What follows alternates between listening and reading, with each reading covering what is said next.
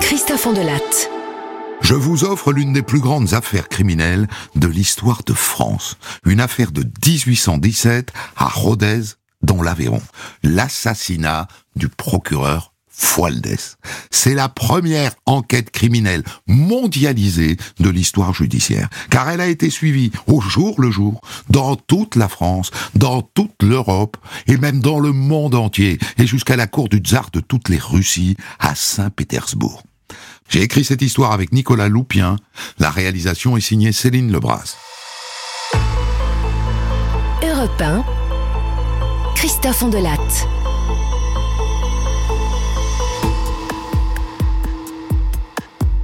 Le jeudi 20 mars 1817 à l'aube, la femme Salacrou, qui habite le monastère, un gros bourg de l'Aveyron, se rend à Rodez à pied en longeant la rivière. C'est pas loin, hein, deux kilomètres. Et à environ un kilomètre de Rodez, à la hauteur du moulin des Besses, sous le moulin, dans les remous de la rivière, elle voit une forme noire. Elle s'approche. Baudu, c'est un corps. Alors elle appelle le meunier. Foulquier Foulquier, viens donc voir Foulquier va chercher une perche. Il tire le corps sur la rive. Et regarde dedans. C'est un monsieur, hein Un monsieur, autrement dit, un bourgeois. Car le cadavre porte un pardessus, un gilet noir, un pantalon rayé gris, une cravate et des chaussures en cuir, alors que les gens du coin portent plutôt des sabots. Les deux font tout de suite prévenir les gendarmes.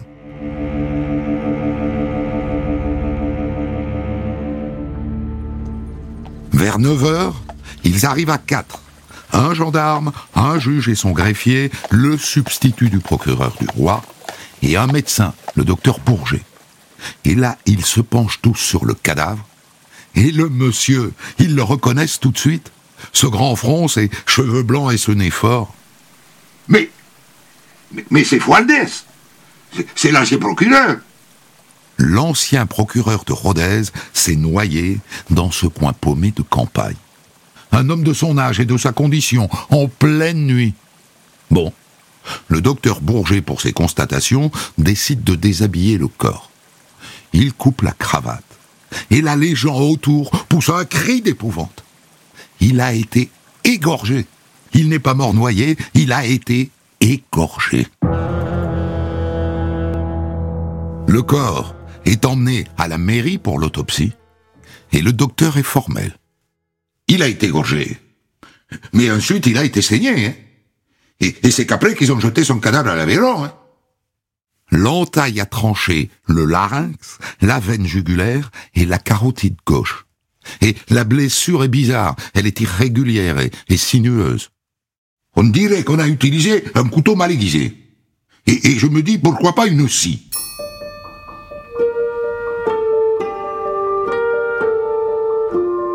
La nouvelle fait très vite le tour de Rodez. Enfin, un magistrat égorgé et saigné comme un cochon. Forcément, ça fait causer. Surtout que ce Fualdès, là, Antoine Bernardin Fualdès, en plus d'avoir été procureur impérial de l'Aveyron sous l'Empire il y a deux ans, c'est un enfant du pays, une grande famille de magistrats. Et par ailleurs, il a été membre du tribunal révolutionnaire à Paris, avant de vendre son âme à l'empereur Napoléon Ier. Mais, il y a deux ans, il a anticipé sa retraite, il a refusé de servir les Bourbons et le roi Louis XVIII. Du coup, est-ce que ça serait pas un assassinat politique? Peut-être. D'autant qu'il s'est enrichi sous la Révolution et sous l'Empire, comme tant d'autres. Mais en même temps, Fualdès, c'était un modéré. Depuis sa retraite, il vivait la vie d'un bourgeois de province.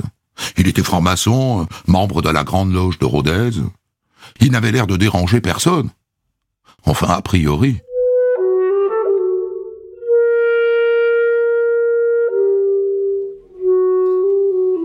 En tout cas, ce que je peux vous dire, hein, c'est que dans les jours qui suivent, faute de piste, la rumeur va bon train sur la place du Foirail. D'un côté de la place, on dit avoir vu Fualdès la veille. Et pardi que je l'ai vu, oui. Il était en discussion avec son agent de change.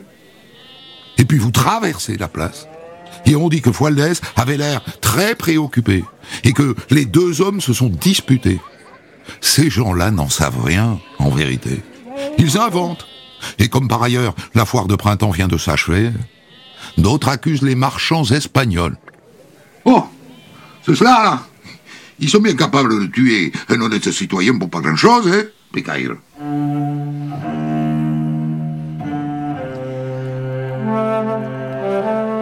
C'est éternel. On accuse les étrangers. Et puis comme euh, Fualdès était franc-maçon, d'autres croient à la piste d'une vengeance maçonnique. Parce que d'après ce qu'on dit, il a eu des problèmes à sa loge. Des problèmes dont personne bien sûr ne sait rien du tout, hein, mais dont on parle. Et puis, on ne peut pas écarter non plus qu'un ancien condamné, un de ses anciens clients, ait voulu se venger. Dans cette affaire, vous le voyez, on ne manque pas de pistes.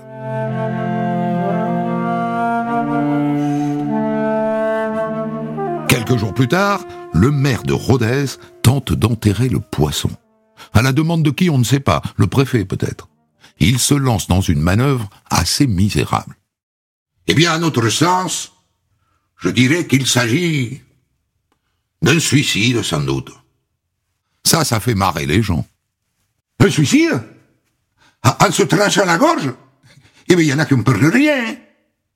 On en revient donc plus raisonnablement à un assassinat.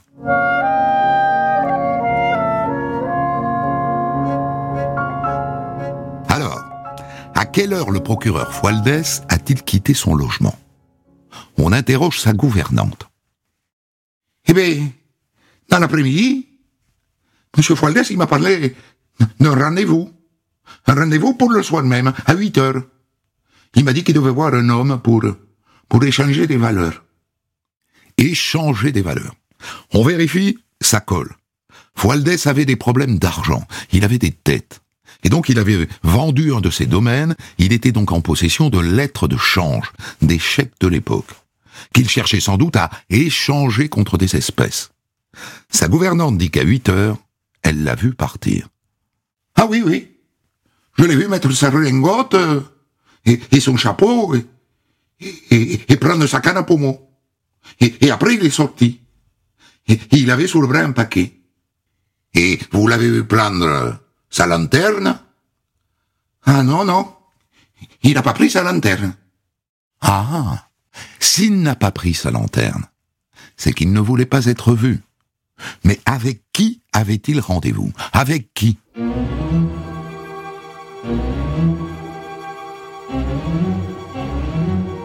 À la gendarmerie de Rodez, le lendemain de la découverte du corps, c'est le défilé des témoins spontanés. Des tas de gens l'ont vu dans la journée qui précède le meurtre.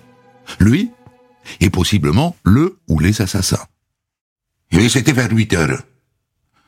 Moi, j'ai vu un homme près de chez lui, au coin de la rue des hebdomadiers. Et il m'a semblé qu'il attendait qui Qui, je sais pas. D'autres parlent d'un groupe d'hommes, dont un très grand, qui faisait le guet dans la même rue des hebdomadiers. Et il y a aussi des habitants de cette même rue qui, entre 8h et 9h du soir, ont entendu des joueurs de vielle. Et, du coup, ben, je me demandais si c'était pas pour, pour couvrir le bruit, quoi. Oui, pour, pour couvrir le, le bruit du meurtre. Et d'autres encore parlent de cris et de coups de sifflet et de gens qui couraient dans la rue et même de bruits de lutte. Il faut se méfier de tous ces témoignages. La rue des hebdomadiers à Rodez, c'est le théâtre de beaucoup de fantasmes. Hein. C'est la rue la plus malfamée de la ville. Elle est sale, elle est étroite, elle est longée d'un long mur crasseux, et la nuit, elle est seulement éclairée par la lune. Se méfier donc des fantasmes des uns et des autres. Mais, vous noterez que c'est au milieu de cette rue, des hebdomadiers, dans l'égout qui coule à ciel ouvert, que l'on retrouve la canne à pommeau de Fualdès. D'où la décision du commissaire Constant qui dirige maintenant l'enquête. Vous allez me fouiller toutes les maisons suspectes de cette rue, hein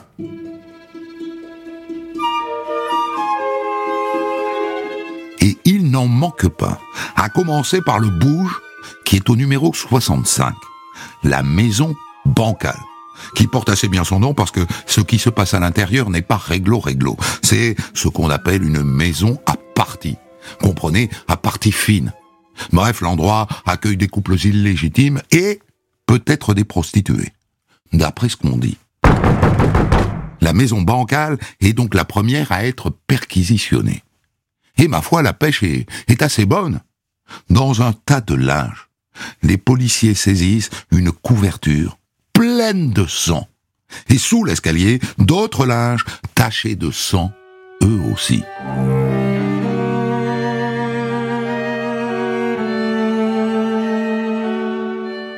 Dans la foulée, les voisins de la maison bancale, bien contents qu'on s'intéresse à la maison bancale plutôt qu'à eux, se mettent à cancaner comme de vieilles chaisières. Oh, moi je me souviens que le soir du crime, la porte des bancales, oh, elle était fermée, alors qu'elle est toujours ouverte. Et bien le lendemain, la table et le sol de la cuisine ont été lavés à grandes eaux. Je l'ai vu, hein. La mère bancale. Le lendemain, elle est allée laver son linge à la rivière. Et elle est revenue sans linge. Et, pourtant, elle n'est pas bien riche. Hein.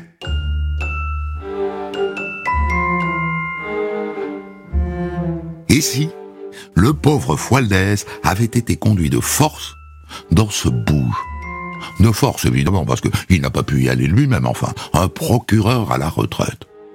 Et là, il a été égorgé dans la cuisine et saigné comme un cochon sur la table, d'où le linge taché de sang. Voilà.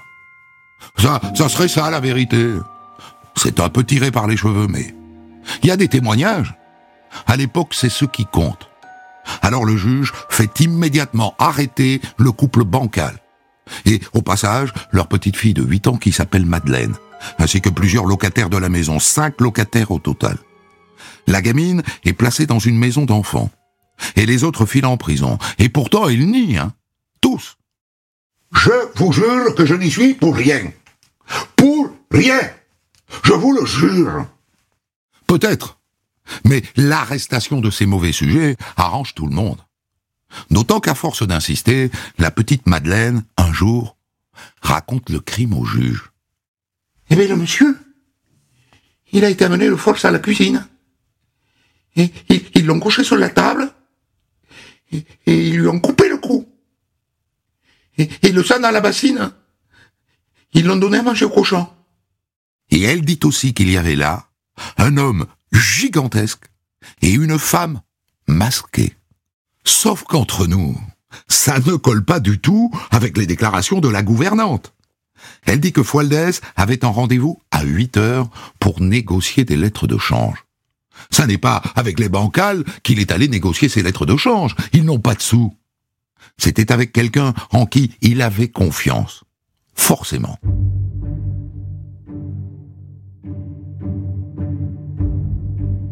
Malgré l'arrestation des bancales, les témoins continuent de défiler au commissariat. Et beaucoup, décidément, parlent d'un homme de très haute taille. Alors on se met à chercher un géant. Et on en trouve un dans la minute dans l'entourage immédiat de Fualdès. Son beau-frère, Bastide Gramont, il fait 1m90, et en 1817, c'est vraiment pas banal. Et quand on interroge les domestiques de Fualdès, Monsieur Bastide Gramont Eh bien, il est passé chez Fualdès, justement, le lendemain de sa mort. Le lendemain et, pourquoi faire? Eh bien, pour récupérer les papiers. Il, a fouillé le secrétaire, et après il est parti.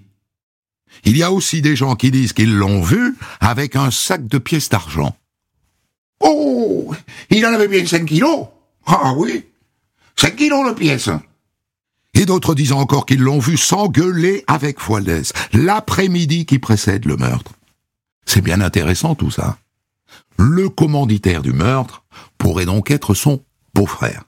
Et Bastide Gramont est immédiatement arrêté et avec lui un agent de change qui s'appelle Josion, et qui lui aussi était en affaire avec Fualdès, et qui lui aussi est venu fouiller chez lui après le drame.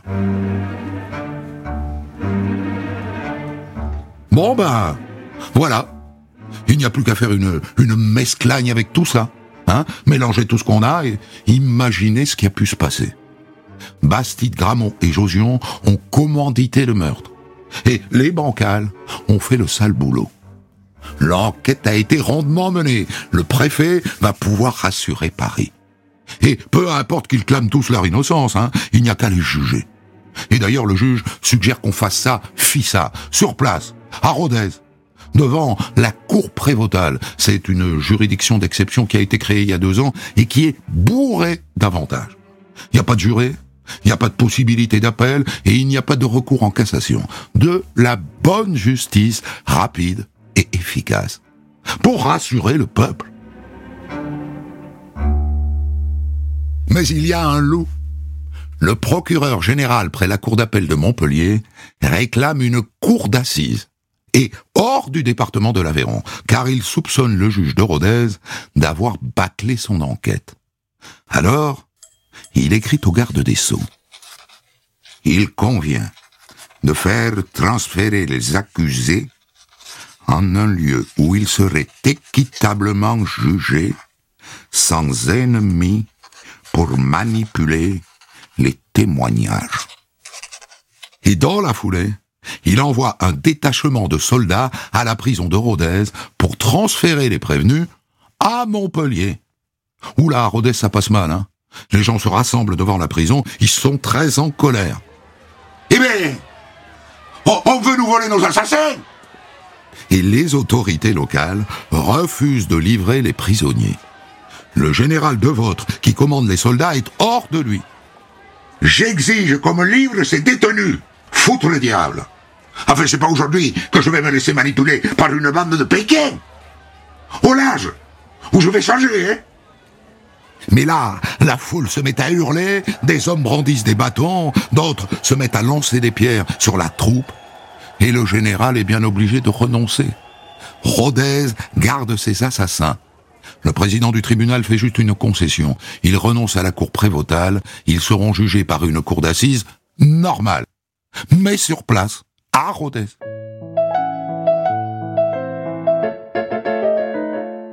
Cela dit, l'enquête n'est pas totalement terminée. Vous vous souvenez que la petite Madeleine Bancal, du haut de ses huit ans, a désigné un homme gigantesque et aussi une femme masquée. Elle n'a pas été identifiée, celle-là. Mais qu'importe, à Rodez, il y en a une qui fera parfaitement l'affaire. Clarisse Manzon. Forcément. D'abord parce qu'elle a 30 ans et, et qu'elle est jolie, qu'elle est passionnée de littérature romantique. Et surtout, elle traîne une petite histoire qui fait jaser. Son père, qui entre parenthèses est le président de la cour prévotale, son père a réussi à la marier à 18 ans pour la calmer. Il l'a mariée à un officier. Mais dès que l'officier a rejoint son régiment, elle a pris un amant, ou plutôt des amants. Et quand il est rentré, elle n'a pas voulu le revoir. Ils ont fini par divorcer. Il n'y en a pas beaucoup des nénettes comme ça, à Rodez, à l'époque. Et son problème à Clarisse, c'est que dans l'affaire qui nous préoccupe, l'un de ses amants, un lieutenant, est allé bavasser chez le préfet. Eh bien, monsieur le préfet, elle m'a dit, la mystérieuse femme voilée, c'est moi. Elle me l'a dit. Hein. Elle m'a dit j'étais à la maison bancale pour un rendez-vous, en ajoutant je ne peux rien en dire, c'est une affaire d'honneur. Mais, mais elle m'a dit j'ai tout vu. Voilà ce qu'elle m'a dit, monsieur le préfet. Et le préfet, bien sûr, a prévenu le juge, qui la convoque. Et là, c'est du grand spectacle. Une fois, elle dit qu'elle a vu Fualdès à la maison bancale, et le lendemain, elle dit que ça n'est pas vrai. Et une autre fois, elle dit qu'elle était présente, et la fois d'après, qu'elle ne peut rien dire, car elle est menacée. Bon. C'est tout de même la fille du président de la cour prévotale. C'est une fille de magistrat. Et donc, elle sera convoquée devant la cour comme, euh, comme témoin.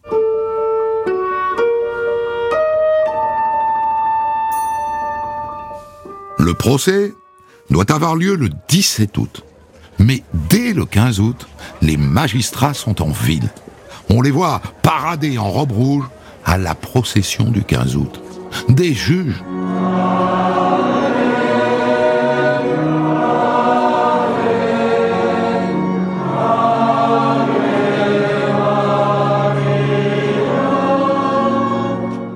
Le lendemain, le 16, veille du procès, la cour et les jurés, escortés par la garde nationale, vont en procession à la cathédrale pour entendre la messe. Autre temps, autre mœurs, hein. Cela dit, même à l'époque, ça choque, hein. À la messe, des juges, des jurés. Ce procès, tout le monde veut en être. Alors on a construit une estrade dans la salle d'audience, une estrade pour les dames de la bonne société. C'est 10 francs la place. Et c'est à se demander si ça valait bien la peine de faire la révolution. Bref. Et puis, les journalistes parisiens débarquent. Ils travaillent pour le Moniteur, la Quotidienne ou, ou le Journal de Paris. Et chacun est venu avec sa sténographe, qui prendra en note les audiences, et avec son polygraphe, qui réalisera des dessins d'illustration. Mais il n'y a pas que les journalistes que cette histoire intéresse. Il y a aussi des imprimeurs éditeurs. Eux, ils vont beaucoup plus loin que les journalistes. Tous les jours, ils comptent publier les comptes rendus exhaustifs du procès, avec des gravures et avec des plans. Et tous les jours, ils vont imprimer une sorte de petit livre, un livret, qu'ils vont envoyer à leurs abonnés. Et des abonnés, ils en ont partout en France, mais pas que. Ils en ont aussi en Belgique, en Allemagne, au Canada, aux États-Unis d'Amérique, et même à la cour du tsar de toutes les Russies. À Saint-Pétersbourg, tous les jours, depuis le début de cette histoire, on débat de cette affaire, figurez-vous, et de ses rebondissements. À la cour Avec un décalage de quelques jours, évidemment, c'est rigolo, ça. Le temps que le livret, publié quotidiennement, leur parvienne. C'est fascinant. C'est la première fois dans l'histoire judiciaire que l'opinion mondiale se passionne pour une affaire française. 170 ans avant Internet. On a là les prémices de la mondialisation. Et d'ailleurs, il faudra des décennies à Rodez, la préfecture de l'Aveyron, pour se défaire de l'image détestable qu'elle a acquise avec cette histoire.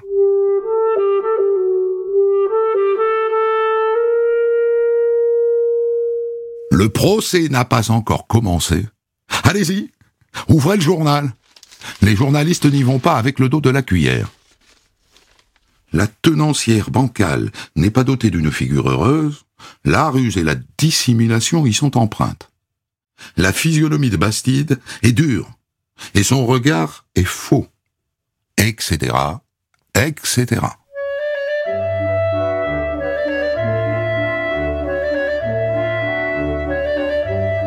Le procès débute donc le 17 août, cinq mois pile après le crime. Il est prévu pour durer trois semaines. Et d'entrer la star. C'est Clarisse. Clarisse qui, à la barre, comme chez le juge, change d'avis comme de petites culottes. Une fois, elle dit qu'elle ne sait rien, qu'elle n'était pas présente, et le lendemain qu'elle était avec les autres et qu'elle était déguisée en homme. Et puis régulièrement, ah, elle s'évanouit. Des selles Portez des selles, vite ou alors elle est prise de tremblements, de, convulsions. Et d'autres jours, elle joue les terrorisées. Elle ne peut pas tout dire, car elle a peur. Vous savez, tous les coupables ne sont pas dans les fers. Du grand spectacle. Du très grand spectacle.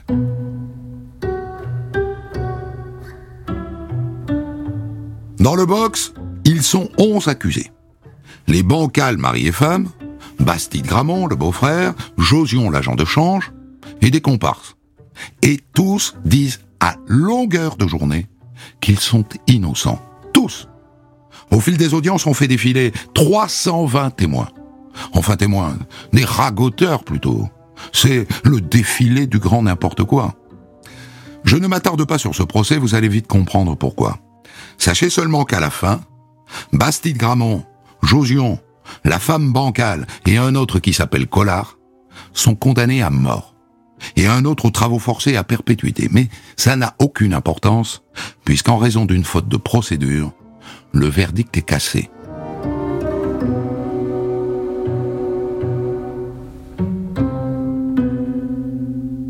Un nouveau procès a lieu en mars, avril et mai 1818. Mais cette fois à Albi, c'est-à-dire assez loin du chaudron bouillonnant de Rhodes. Mais rassurez-vous, hein, c'est le même cirque médiatique. Les journalistes parisiens sont de retour. Et ce procès est marqué par un énorme rebondissement. Au cours des audiences, la femme bancale avoue. Oui, c'est vrai. C'est vrai que, que j'ai égorgé Fualdès. Comme un cochon. Sauf que le lendemain, elle se rétracte. La jolie Clarisse vient à nouveau témoigner, bien sûr, et elle refait son numéro, mais ce coup-là, elle exaspère le président du tribunal. Garde, s'il vous plaît. Saisissez-vous de cette femme et conduisez-la en prison. Clarisse est arrêtée sur le champ. Et à la fin, comme lors du procès de Rhodes, la femme bancale est condamnée à mort, ainsi que le beau-frère Bastide Gramont, le susdit Josion, et deux de leurs comparses, Collard et Bach. Un autre est condamné à la perpétuité. Et les cinq condamnés à mort sont exécutés en place publique. Et voilà, c'est la fin de mon histoire.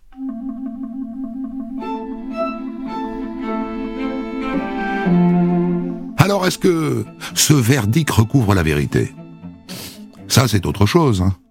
Vous savez que je suis toujours très légitimiste avec la justice. J'aime pas faire courir l'idée facile que la justice est forcément Mais là, 1818, j'avoue que je ne sais pas. Ce que je peux vous dire, c'est que les chroniqueurs de l'époque n'y croient pas du tout. Hein pour eux, l'enquête et le procès ont été bâclés. Il fallait des coupables pour rassurer les gens. Mais les journalistes qui ont suivi le procès pensent que l'affaire était beaucoup plus politique que ça. Qu'elle avait à voir avec le refus de Fualdès, ancien révolutionnaire qui avait servi l'empereur comme procureur, de se soumettre au roi Louis XVIII. Mais il n'en apporte pas la preuve non plus.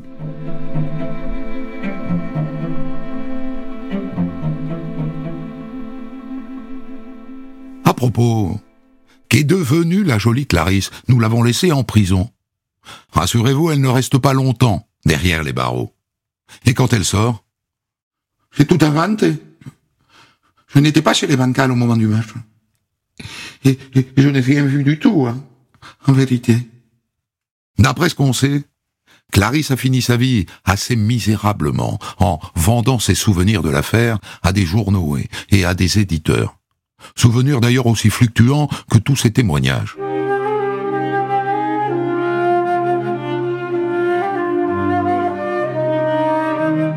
Il reste que dans les années qui suivent, ce drame provincial français va continuer d'alimenter les fantasmes. Balzac en parle dans cinq de ses romans. Flaubert évoque l'affaire dans son livre Bouvard et Pécuchet. Et Victor Hugo y fait allusion dans Les Misérables. Enfin, le peintre Géricault représente la scène du crime dans l'un de ses tableaux. Et durant tout le 19e siècle, sur les marchés, on peut acheter des figurines de la mère bancale, de Josion, de Bastide Gramont et bien sûr de Fualdès. Sans parler des livres, hein, des dizaines de livres qui ont été écrits sur le sujet. Tout ça fait de l'affaire Fualdès l'un des crimes les plus racontés de l'histoire de France.